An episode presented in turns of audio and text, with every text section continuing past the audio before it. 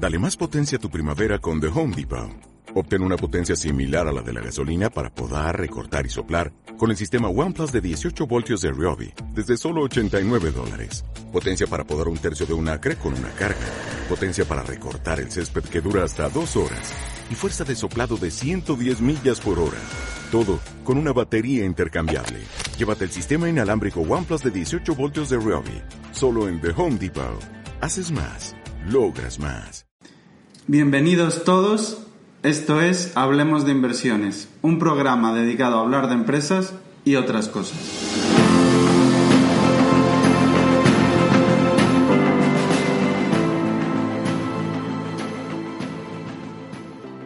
Hola a todos, soy Crevix, trabajo en finanzas, soy inversor particular y escribo una newsletter sobre ideas de inversión que podéis leer en crevix.substack.com. Hola, mi nombre es Alex Godoy, analista en Asteriscos Patrimonial. Mi nombre es Carlos Santiso y soy gestor de Icaria Cartera Permanente e Icaria Capital Dinámico.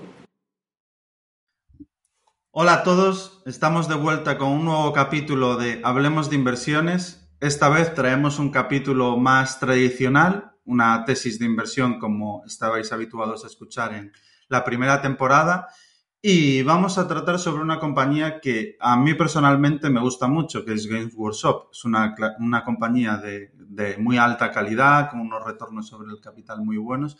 Y traemos al podcast a uno de los inversores que nos consta que la conoce mejor, que en este caso es Trampas al Póker. ¿Qué tal? ¿Cómo estás, Jesús? Hola, muy, muy buenas. Muy bien, gracias. Pues eh, Jesús, para todos los oyentes que no te conozcan, aunque eres eh, bastante seguido en Twitter y he, estado viendo que sueles aportar bastante contenido de calidad, ¿puedes contarnos quién es eh, Trampas al Póker? ¿Cómo surge? Etcétera, etcétera. Pues mira, la verdad es que yo lo que soy es un informático y me he metido a esto un poco hace unos años porque no sabía muy bien qué hacer cuando empecé a ahorrar un poco. Y, bueno, pues por, como no sabía muy bien qué hacer, me metí en la comunidad de inversión, digamos, de blogs y de Twitter y tal. Y he ido publicando cosas, no, no hay mucho más que explicar. Bueno, pues como llega mucha gente al, al mundillo, a la comunidad, ¿no, Krevix? Un poco Sí. parecido a, a nosotros. Sí. ¿Hace cuánto empezaste a invertir y, y cuál fue tu primera inversión? Pues mira, yo empecé a invertir a finales de 2016, ya ves que no hace tanto. Y mi primera inversión, aunque dé un poquito de vergüenza reconocerlo, fue Aircross. Vale. Ahora mismo, eh, ¿cuáles eh, son tus primeras posiciones, tus tres primeras posiciones o en cuáles tienes más convicción? Pues mira, las tres primeras eh, son Games Workshop, de la que vamos a hablar hoy. En parte porque la llevo desde principios de 2018, si no recuerdo mal. Entonces, ahí, ahí... Venderla, es un retorno. po- venderla es un poco de problema. Eh, y después tengo, a ver, es que tengo varias con una posición similar, ¿vale? Pero con un risk reward bastante distinto. Me gusta mucho Lead, la de, eh, vamos, eh, creo que la conoce todo Cristo a estas alturas. Equi- equipamiento de motocross y Correcto. collarines y demás. Sí. Y Sí, es la de, es la de Colombo, y que lleva también Dani, Dani Tello. La conocemos. esa bien. misma, esa misma.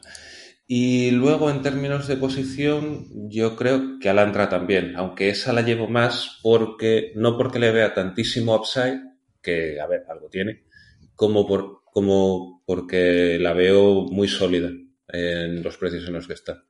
Pues tres posiciones muy interesantes y no muy habituales en el mundo inversor. Al final, Leat, aunque, aunque comentes que a estas alturas ya la conoce todo el mundo, yo creo que estamos tan, tan metidos en el mundillo de Twitter y demás que pensamos que compañías que no conoce prácticamente nadie eh, las conoce mucha más gente. Ya, de las eso que- sí, eso es verdad.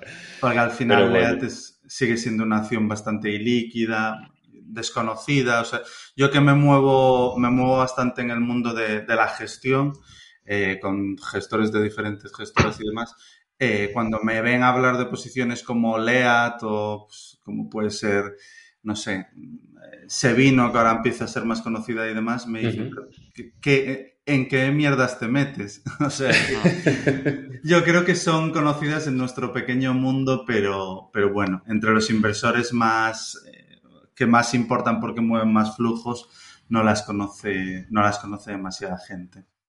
Claro.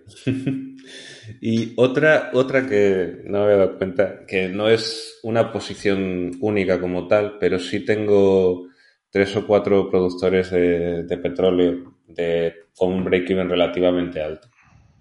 Porque, bueno, ya sabéis, simplemente ha, ha puesto apalancada a su vida. Pues muy interesante, la verdad, la cartera.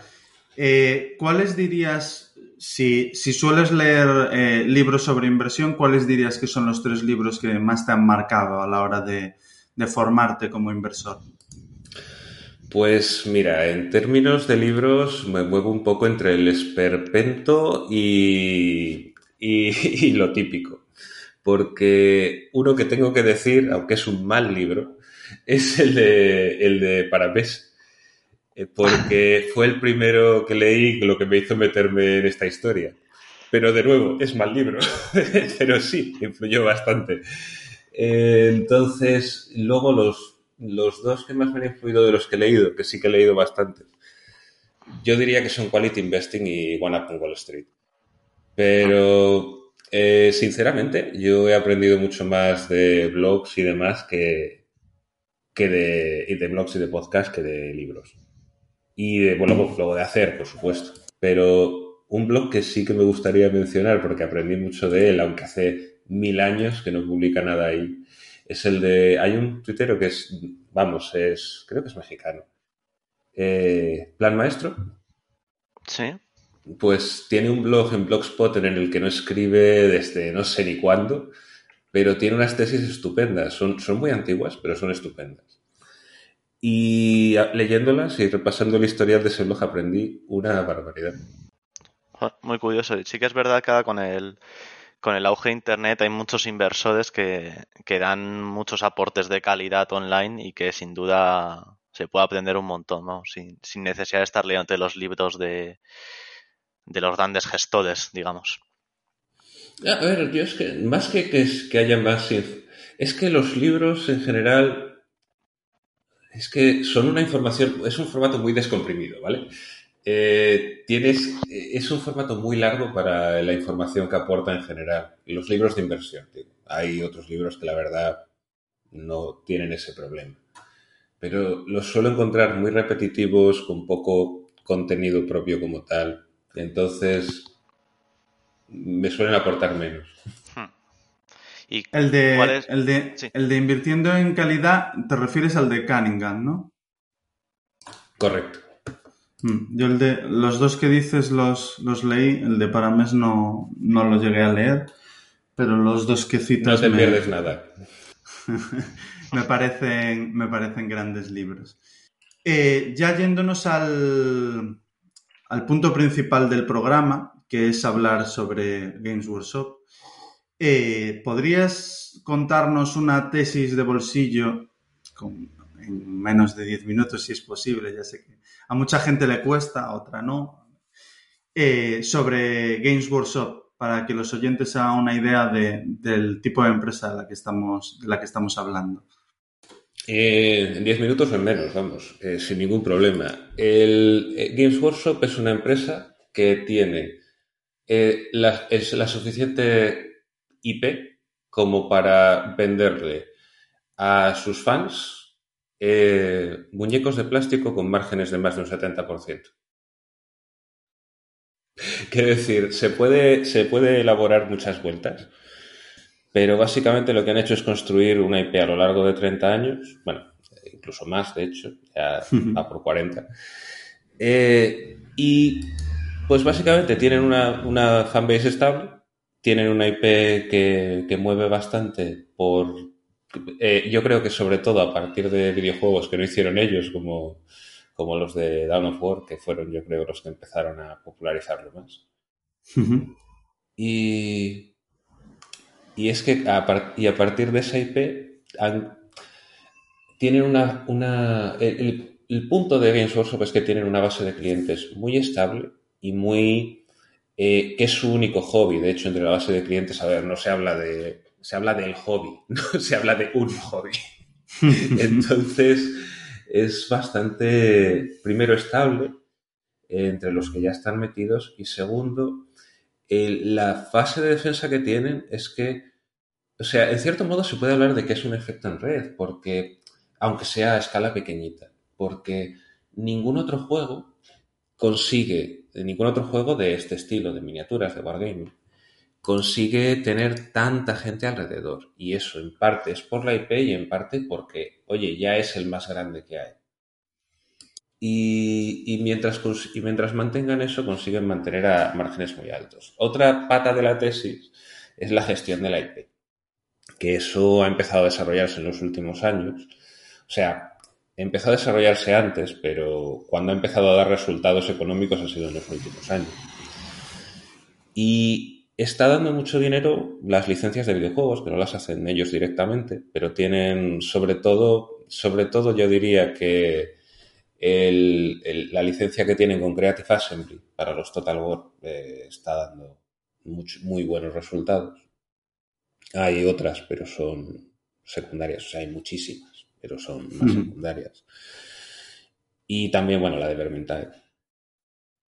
Pero, y lo, bueno aquí es que tienes toda, todo el potencial upside de cosas de, de contenido audiovisual que han empezado primero a internalizarlo o a hacer partnerships relativamente fuertes y segundo a promocionarlo un poco más. Que eso tiene dos efectos, que uno es eh, el potencial de atraer más gente a esa IP y a ese hobby y segundo el, a, ese hobby y vender las miniaturas, que no olvidemos que están vendiendo cachos de plástico con un 70% de margen. y, y segundo, eh, tiene el efecto de poder monetizar esa propia, ese propio contenido audiovisual. Pues eh, tesis en menos de 10 minutos, pero yo creo que han quedado eh, claros los puntos clave. Al final, pues hablamos de una IP única que, según me consta, creo que hay más de 300 novelas escritas sobre el universo de Warhammer. No sé si si nos puedes confirmar que es así, o sea, hay una cantidad de contenido hay un montón, lo que no, mm. sé exactamente cuántas, porque también te digo que, a ver, eh, ¿cómo te diría yo? Hay mucho conflicto entre unas y otras. Sí. Quiero decir, no es lo mismo lo que escribían a principios de los 90 que lo que escriben 30 años después. Entonces, esto pasa un poco como, no sé, como en cualquier IP larga, eh, como pasa como en los cómics y tal, que es como... Hay muchas historias, otra cosa es que todo sea palatable, eh, o sea, que sea válido a día de hoy o, explotable a día de hoy. Hmm, sí, sí, sí, sí. Pero bueno, lo positivo es que tienen una cantidad de contenido para poder monetizar, ya no solo por la vía de los videojuegos, como llevan haciendo desde, si no me equivoco, el primer videojuego salió en 1991, como llevan haciendo ya gran cantidad de años, sino que otra de las vías que pueden explotar, que, comentaremos eh, luego, es la audiovisual por medio de series que hay en marcha, no sé si es para 2022 o 2023, una serie que creo que se distribuirá a través de Netflix con el antiguo director de Man on the High Castle y, Expediente X, creo que también, que también dirigió. Y eso puede dar mucha visibilidad, ¿no crees? Hasta donde yo sé, Eisenhorn todavía no está 100% confirmada. O sea, me lo creeré cuando, cuando, empiece, a, cuando empiece a salir imágenes, ¿sabes? Eh, entre otras cosas porque, a ver, e, es una IP que es es difícil, ¿eh? De, tanto de digerir como de llevar a, imagen. Yo no sé, no sé cómo va a resultar. Si resulta bien, eso sería un pepinazo, por supuesto. Pero. Mm.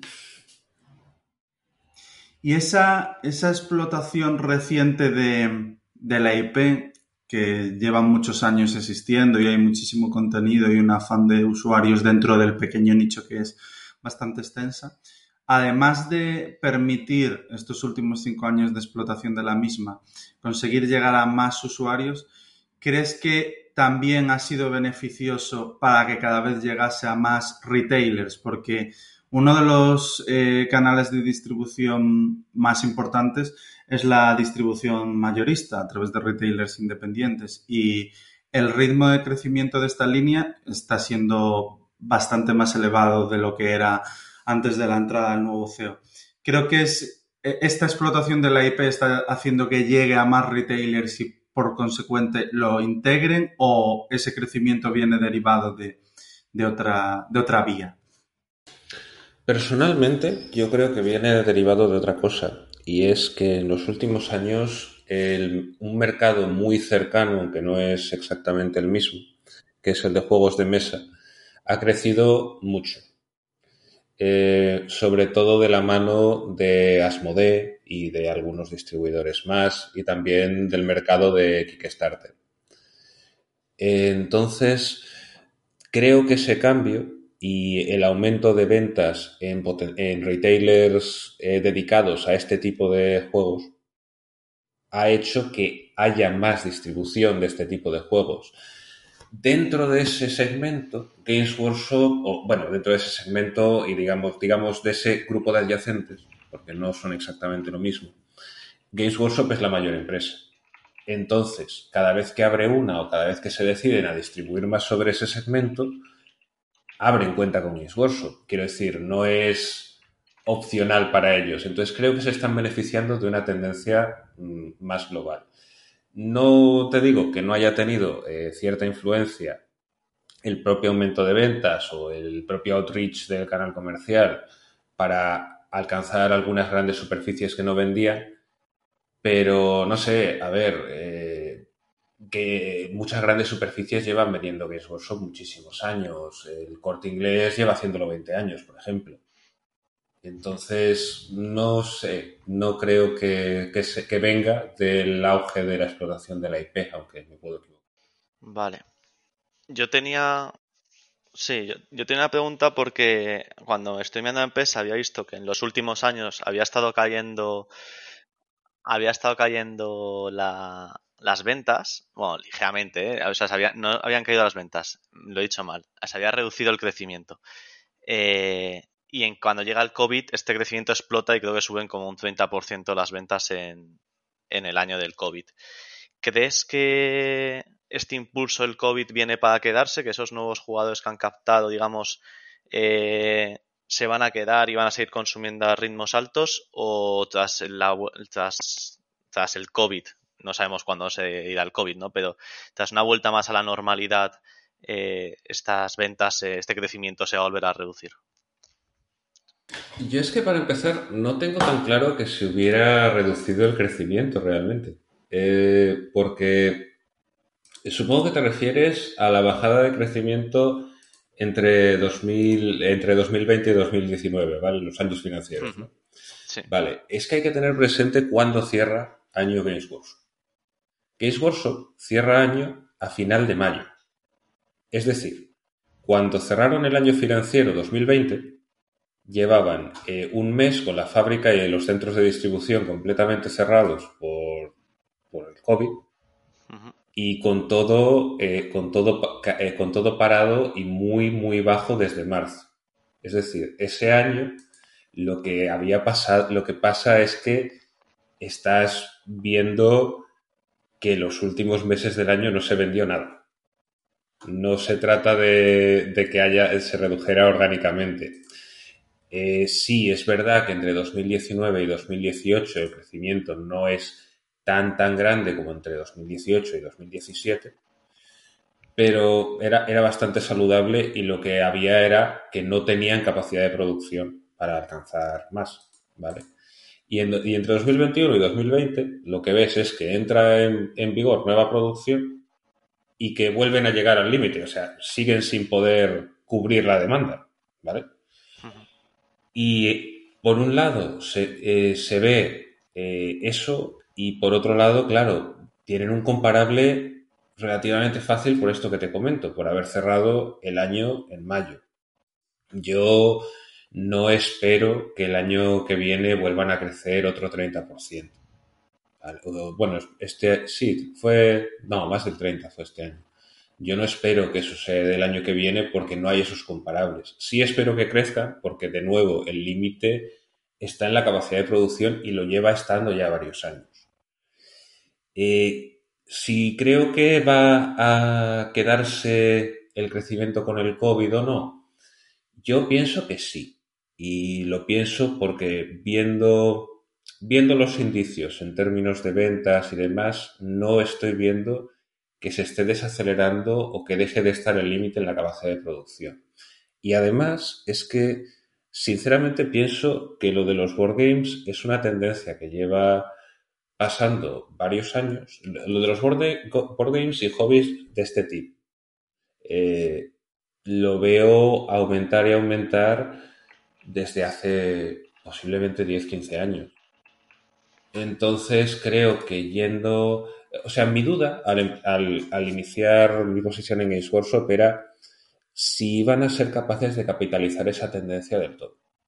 Y sinceramente yo, tenía bastantes dudas, ¿eh? pero lo están, les está yendo muy, muy bien. Y no creo que vaya a frenarse una vez pase el COVID. No creo que los crecimientos porcentuales vayan a ser los mismos. No espero un 30% cada año. Pero sí, sí espero un crecimiento de doble dígito bastante sólido. Perfecto. Pues una pregunta que, quedó por, desarrollar. Eh, ¿Puedes hablarnos de cuáles son las principales vías de distribución eh, en Games Workshop? Porque hay tres, cuatro ramas para que el, para que el oyente entienda un poco mejor cuál es eh, la, la, vía de distribución de Games Workshop. Vale. A ver, aquí hay que, eh, eh, eh, hablando de productos puramente de Games Workshop, es decir, de las miniaturas, tienes tres principales que son la venta online directa desde Games Workshop, lo que ellos llaman trade, que son las cuentas a retailers de, terceros, y lo que ellos llaman retail, que son sus propias tiendas. Las propias tiendas realmente no tienen un margen súper elevado porque mantener retail es, es caro al final. Pero lo bueno que tiene es que las utilizan básicamente como centros de reclutamiento de clientes. Es más una, una, inversión en marketing y en promoción y en tener actividades, o sea, en tener una comunidad sólida y en tener esa comunidad que luego se va a dejar un montón de dinero todos los años en, en productos de Games Workshop y lo que más margen les dan son las otras dos, realmente, a pesar del CAT que se, que se llevan los de trade. Eh, eh, por un lado tienes los de trade que yo los dividiría en, dos en tres clases realmente. Unos son las grandes superficies, otros son los, los retailers que casi actúan como tiendas de Games Workshop, en el sentido de que son tiendas dedicadas a esto y que se dedican mucho que sea organizar partidas, a organizar eh, torneos, suelen, suelen hacer mucho cross-selling con Magic o con juegos de mesa de otros tipos. Y por otro lado, están cosas como Goblin Trader o como puede ser en España Bandua, que venden muchísimo online y lo que hacen es vender con muy poco margen ellos. Aprovechan el margen que les da Games Workshop para hacer descuento y son eh, Dentro de los, dentro de los retailers, probablemente los que más vendan, al menos entre la fanbase sólida. Que hay Games se lleva el mismo margen que del resto de, retailers, pero ellos se llevan un margen más bajo y juegan a volumen y a venta online. Y no sé, yo creo que esas. Bueno, y luego la venta online directa, por supuesto. O sea, Games tiene su propia página web y venden directamente también desde ella. Y ahí es donde más margen sacan con diferencia, porque ni tienen que mantener una tienda física, ni tienen, ni, ni se dejan el CAT que se llevan los retailers tradicionales y venden al mismo marca. Entonces no. Entonces es, bestial el margen que tienen ahí. Y yo creo que esas son las, las vías, básicamente. ¿Y qué opinión? Desde luego que uno de los principales cambios que ha habido en la empresa, a pesar de ser una empresa que existe desde hace décadas, ha sido la irrupción del management actual, si no me equivoco, creo que fue en 2015. ¿Qué opinión tienes del, del, management actual? Entiendo que será positiva, teniendo en cuenta el performance de, operativo de la empresa, pero cuéntanos un poco sobre el management actual, el lugar que ocupa en la tesis. A ver, el, management, actual tiene algunas cosas muy buenas y otras cosas eh, un tanto lamentables, no nos vamos a engañar. Y vamos a empezar por lo malo. Eh, el management actual en términos de dar guidance, de comunicación con grandes inversores, de, cualquier historia que tenga que ver con Investor Relations, es un auténtico desastre. Y, o sea, yo, tengo de, gente decirme que, madre mía, de decidir eh, prácticamente no invertir o, o dejar o quedarse fuera después de hablar con el management por quedarse con la impresión de que no saben hacer su trabajo o de que por lo menos no saben darles datos eh, en condiciones. No, es puntualizar que además, eh, que estoy muy de acuerdo con el punto que mencionas, no es sencillo reunirse con el management para, al menos ahora, en este año 2021, que nos volvimos a reunir con ellos, eh, lo que hacen cuando entra un inversor nuevo, que nosotros tenemos otro compañero del mundo de la gestión que ha entrado recientemente, es hacerle, primero pasarles con el broker que lleva Games Workshop, ahora mismo no. sí, con ellos, hacerles una especie de entrevista, quiénes sois, cuánto gestionáis, etcétera, etcétera, cuál es vuestra filosofía. Luego le intentan colar el, research del propio broker y una vez eh, saben quiénes son, notifican al management, pues esta gente es esta, esta, esta, y deciden si se reúnen o no con, con, el inversor. O sea, que no es el típico management. Nosotros nos reunimos todas las semanas con management de empresas que estamos analizando, de participadas, y desde luego que el proceso para llegar a reunirte con ellos no es igual de exigente que en el caso de Games Workshop. Sí, eso, eso por un lado, y luego, bueno, que al parecer la impresión que dejan no es necesariamente buena.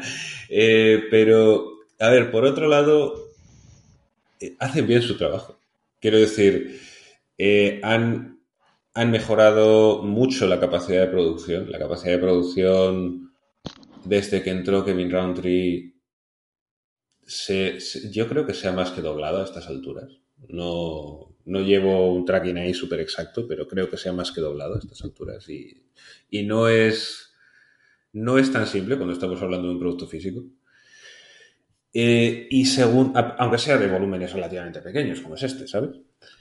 Eh, y segundo, estamos hablando de que han conseguido una cosa que era muy difícil, porque el anterior, eh, a ver, cuando hablamos de, fanbases tan dedicadas a un producto o a una empresa, e, es, eso es muy positivo a veces y, muy negativo otras, porque les importa mucho lo que hagas. Y, si, y aunque es muy difícil perderlos como clientes, si llegas a hacer las cosas lo suficientemente mal, eh, puedes tener un problema muy largo y muy duradero. Y Games Workshop venía de, de 10 años de tener muy, muy mosqueados a sus clientes.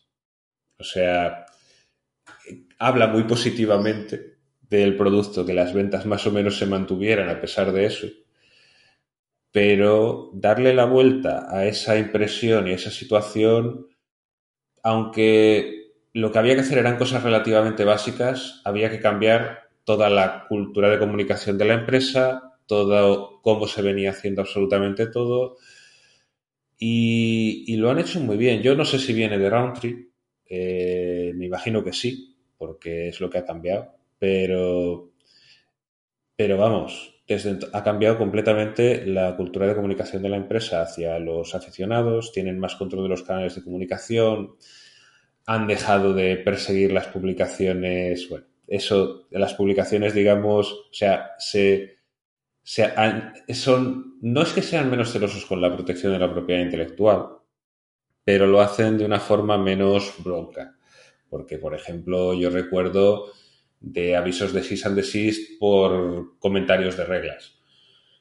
Eh, no sé, básicamente eh, la anterior la, anterior directiva no manejaba muy bien el, cuidado de la comunidad.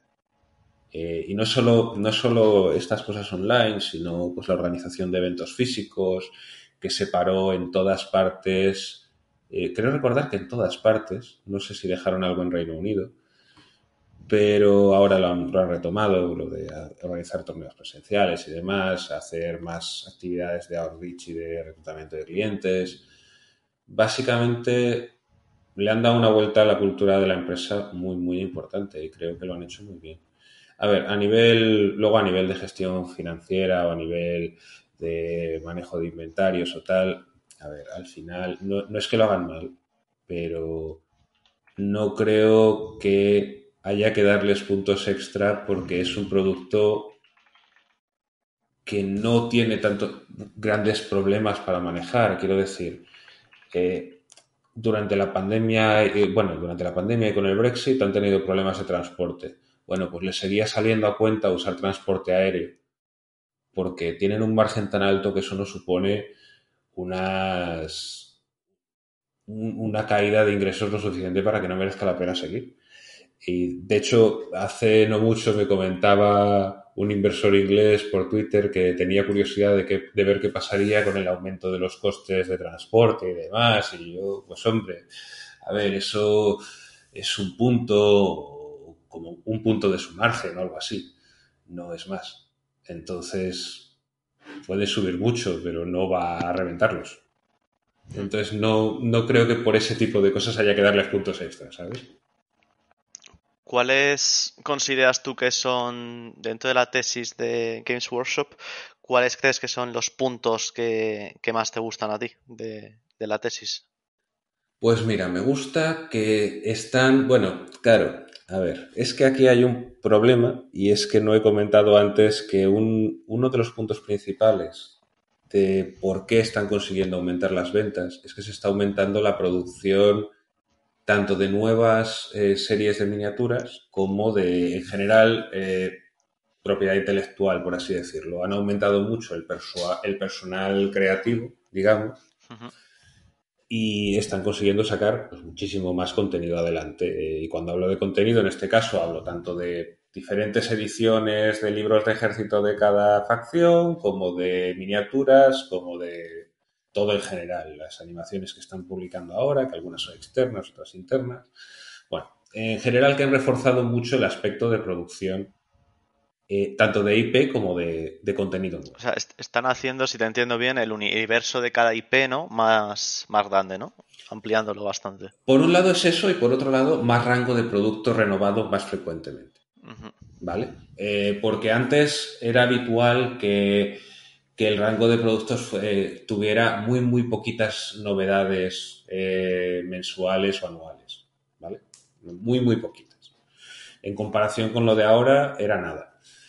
Y ese, ese ritmo de renovación eh, está, lleva a más ventas recurrentes, pero, y no solo a más ventas recurrentes, sino que, a ver, esto al final está organizado, en lo que es el juego este, está organizado por facciones, y al aumentar el ritmo de, renovación del rango, lo que estás haciendo es eh, hacer que los de las diferentes facciones vayan comprando.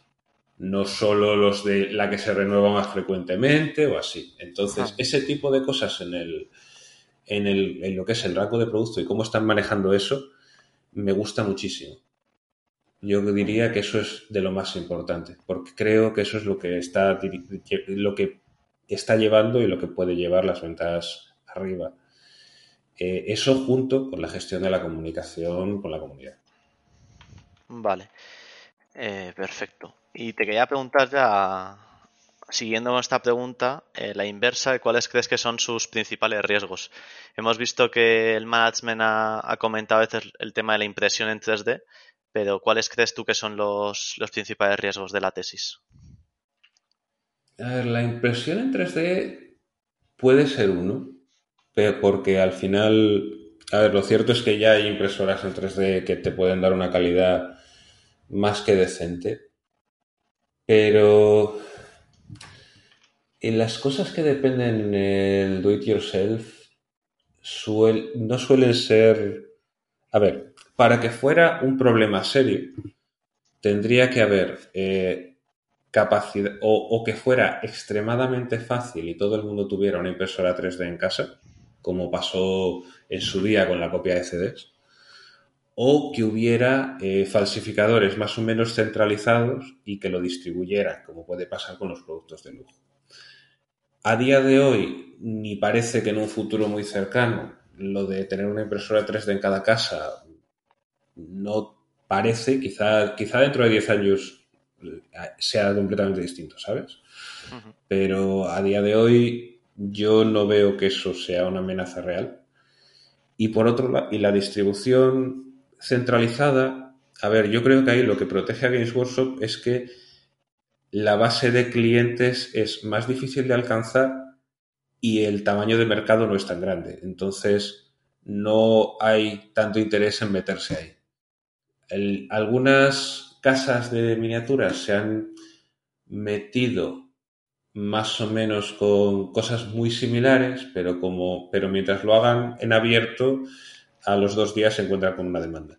Entonces, entonces es, es difícil porque para una, una fábrica de knockoffs eh, alcanzar a la base de clientes, a menos que la propia fábrica ya, que la fábrica de knockoffs salga directamente de la fanbase, es, es difícil, es muy difícil.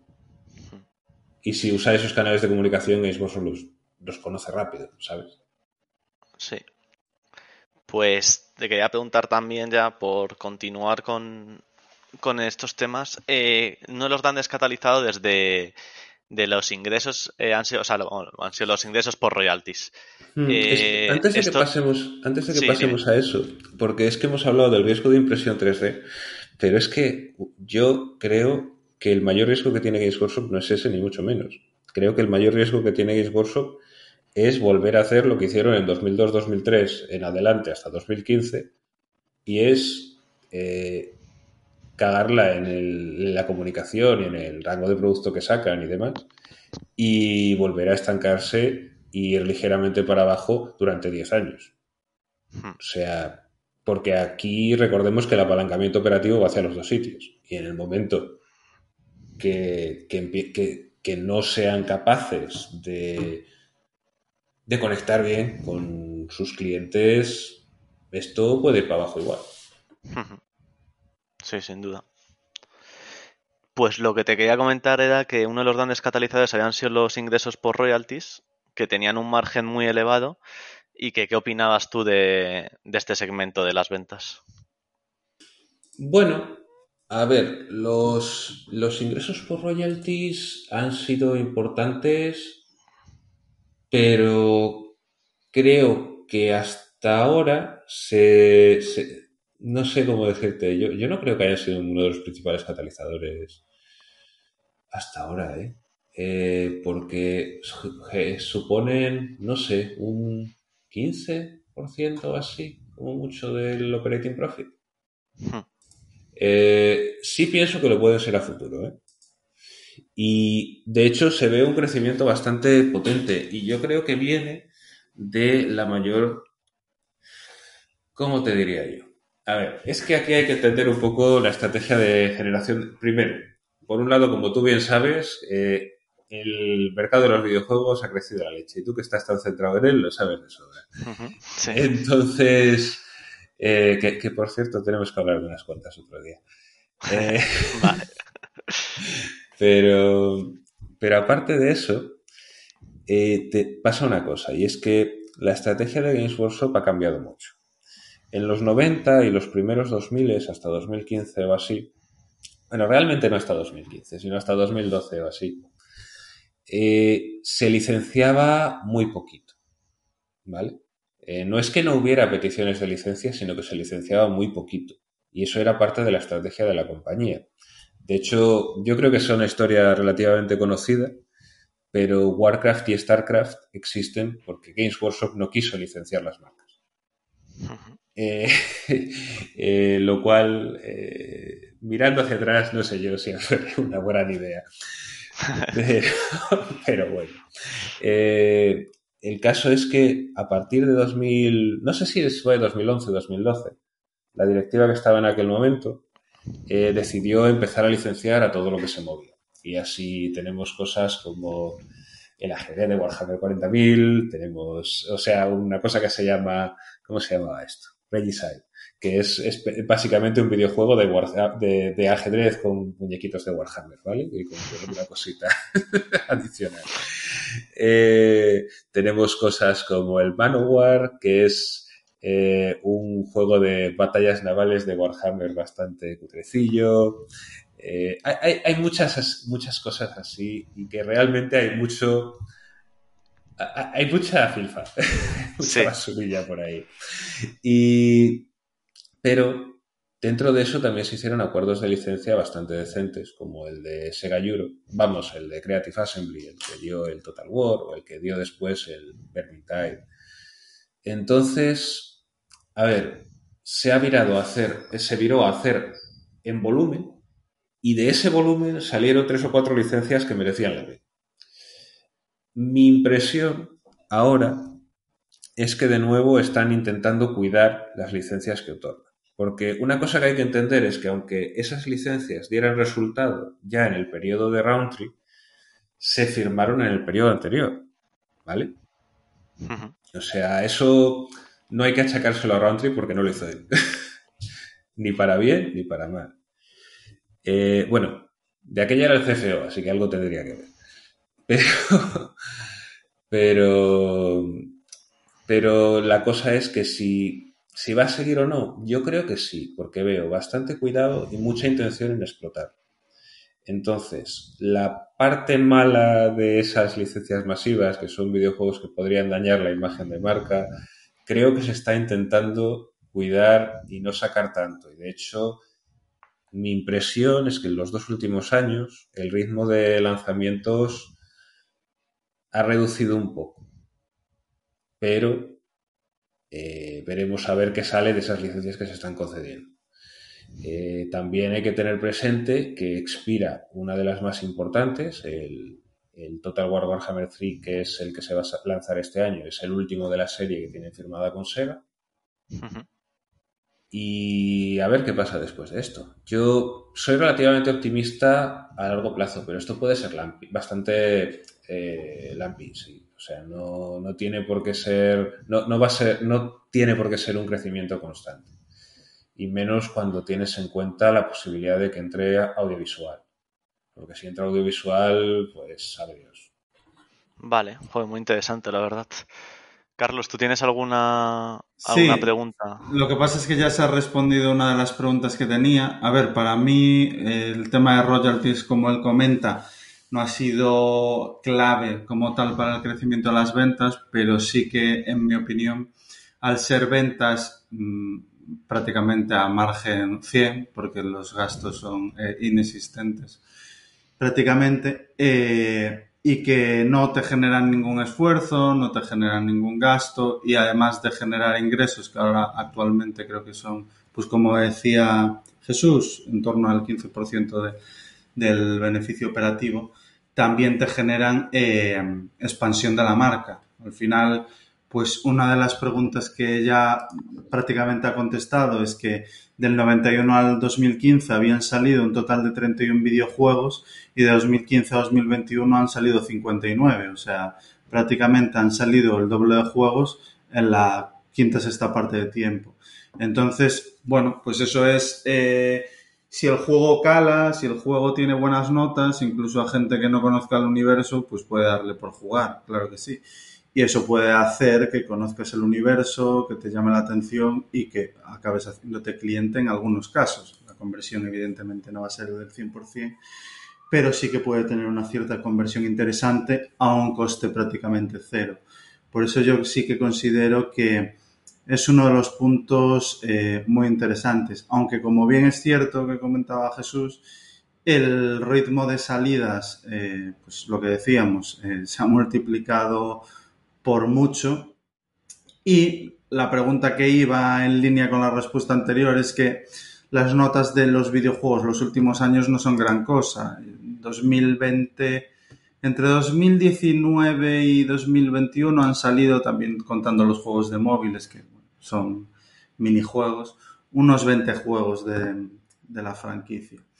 Eh, los cuales, pues en su mayoría, consultando notas y demás, no superan el 8 y la media suele estar en el 6 y pico. Entonces, uno de los puntos que ya comentaba Jesús es si cree que esto puede acabar quemando un poco la franquicia en el mundo de los videojuegos, que por lo que he entendido en tu respuesta es que sí, pero que ya están empezando a cuidar este aspecto y al ser mucho más eh, selectivos a la hora de, otorgar las, las licencias. O sea, que no salga cualquier cosa, digamos.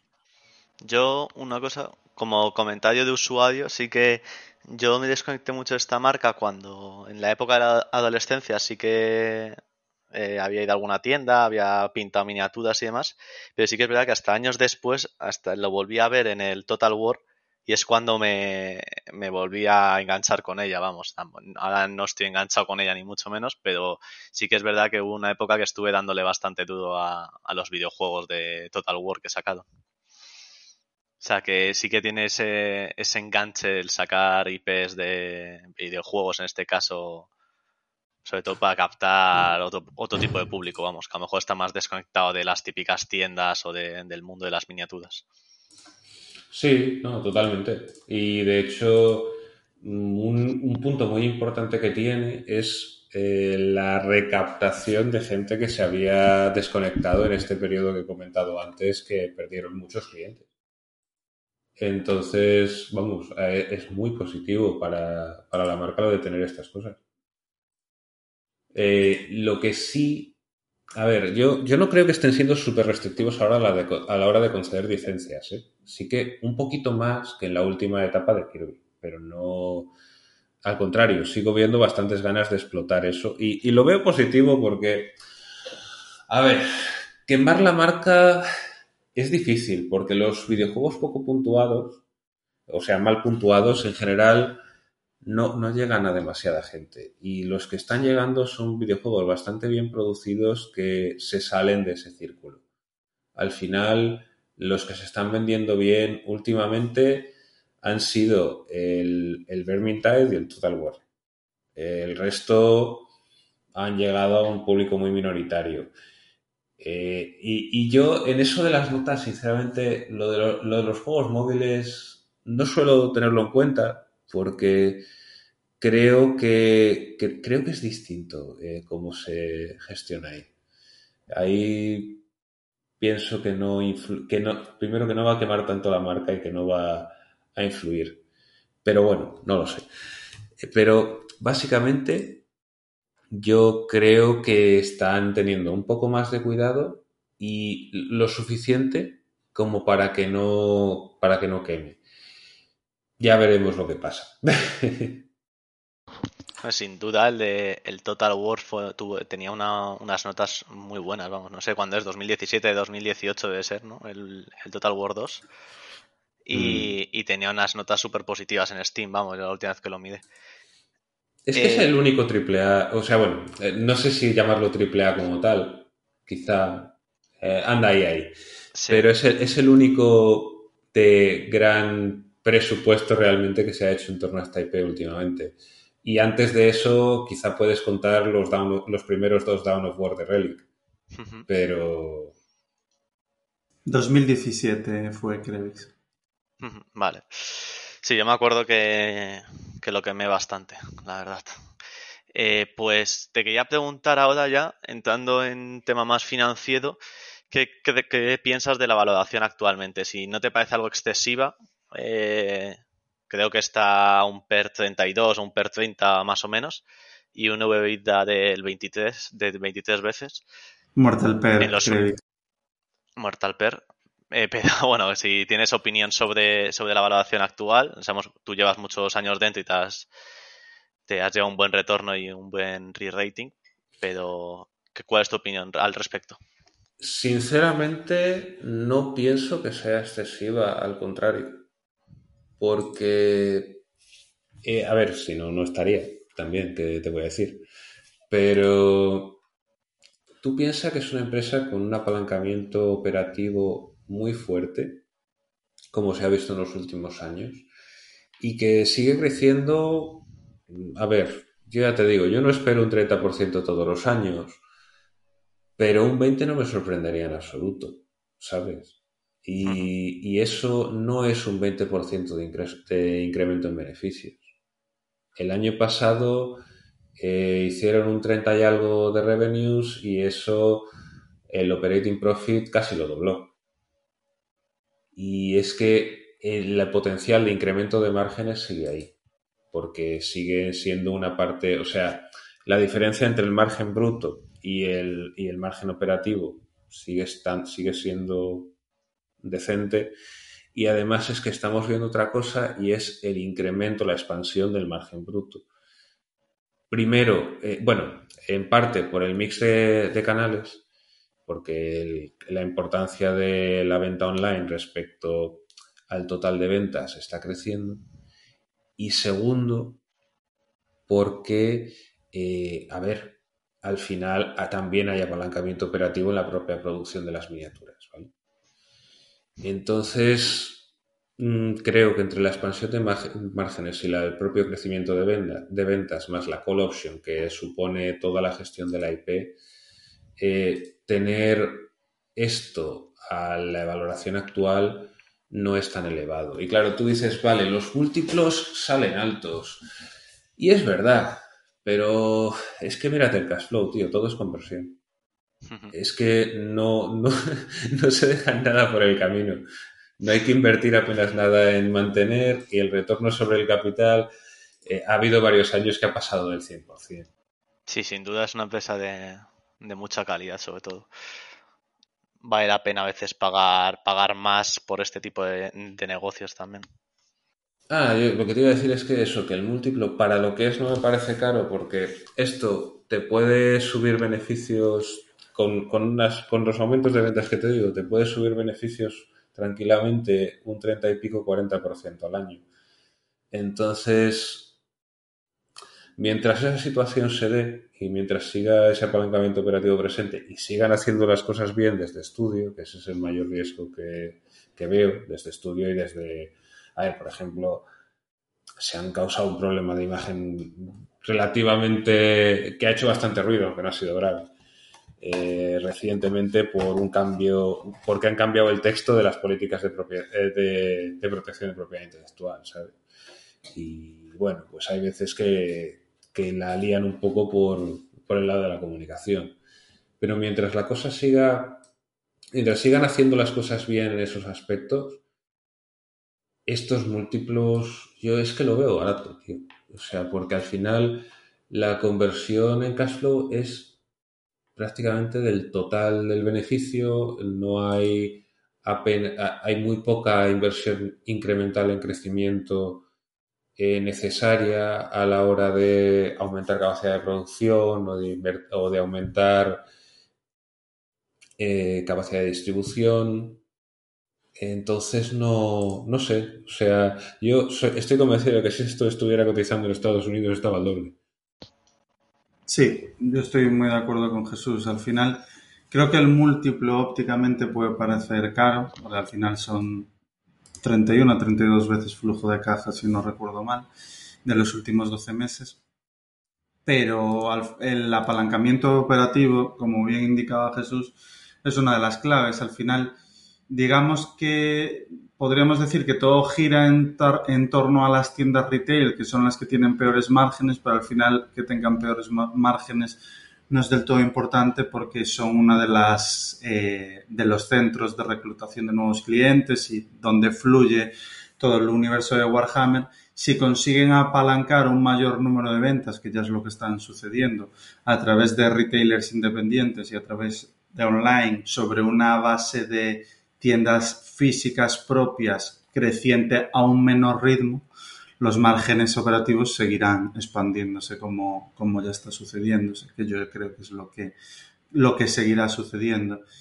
Y además también las asunciones del consenso de analistas, que tampoco es una acción muy cubierta, pero si no me equivoco, no sé cuánta, cuántos eh, cuántos brokers hay cubriéndola, puedo consultarlo, pero ahora mismo lo que se proyecta para 2022 y 2023 por el consenso son crecimientos del 8,6, 8,63 y 8,6, lo cual desde luego no es excesivamente optimista. O sea, el mercado lo que está estimando para este año en curso eh, es que las ventas se van a ralentizar, uno por un, comparable duro, que fue el del año 2021, ya, ya cerrado en mayo, eh, que son un crecimiento por encima del 30%, y dos, pues porque entiendo que esperan que la reapertura haga que se haga, que se juegue menos a, Warhammer y que se que haya menos digamos, menos búsquedas relacionadas con, con el mismo y demás. Pero no me extrañaría, como comentaba antes eh, Jesús, que el crecimiento siga manteniéndose por encima del doble dígito y sorprendan a los pocos brokers que la siguen, que os confirmo que tengo cinco brokers que la siguen en, en Icon Reuters. Entonces, bueno.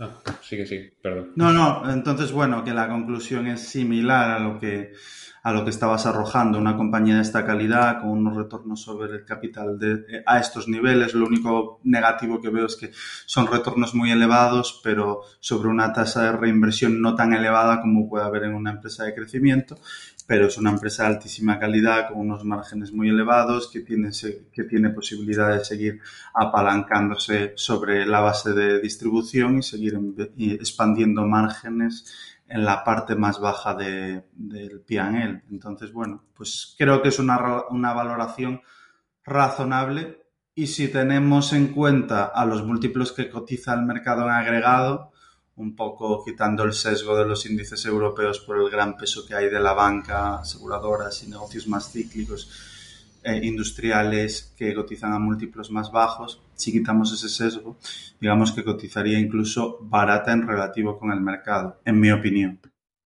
Hmm.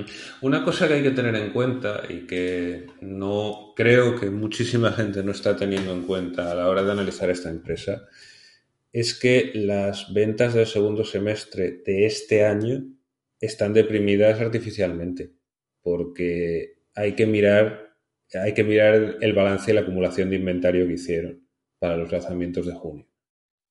¿Vale? O sea, echado, échalo, vamos, yo no sé si le has echado un vistazo, Carlos, pero aumentaron muchísimo, muchísimo el inventario en balance este segundo semestre. Y después ves que, claro, tenían una serie de lanzamientos muy gordos en junio.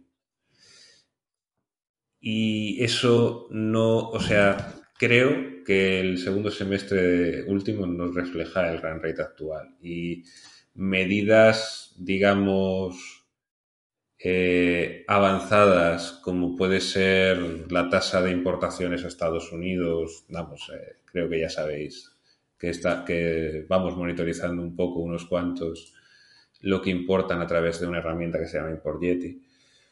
Eh, todo indica que van a crecer bastante más de ese 8%. Sí, estoy, estoy totalmente de acuerdo, eh, totalmente. Pues creo que nos ha quedado un, podcast eh, muy bueno, con un hilo muy ameno. Además, nos hemos quedado en la hora, o sea que perfecto, para mí es la duración ideal.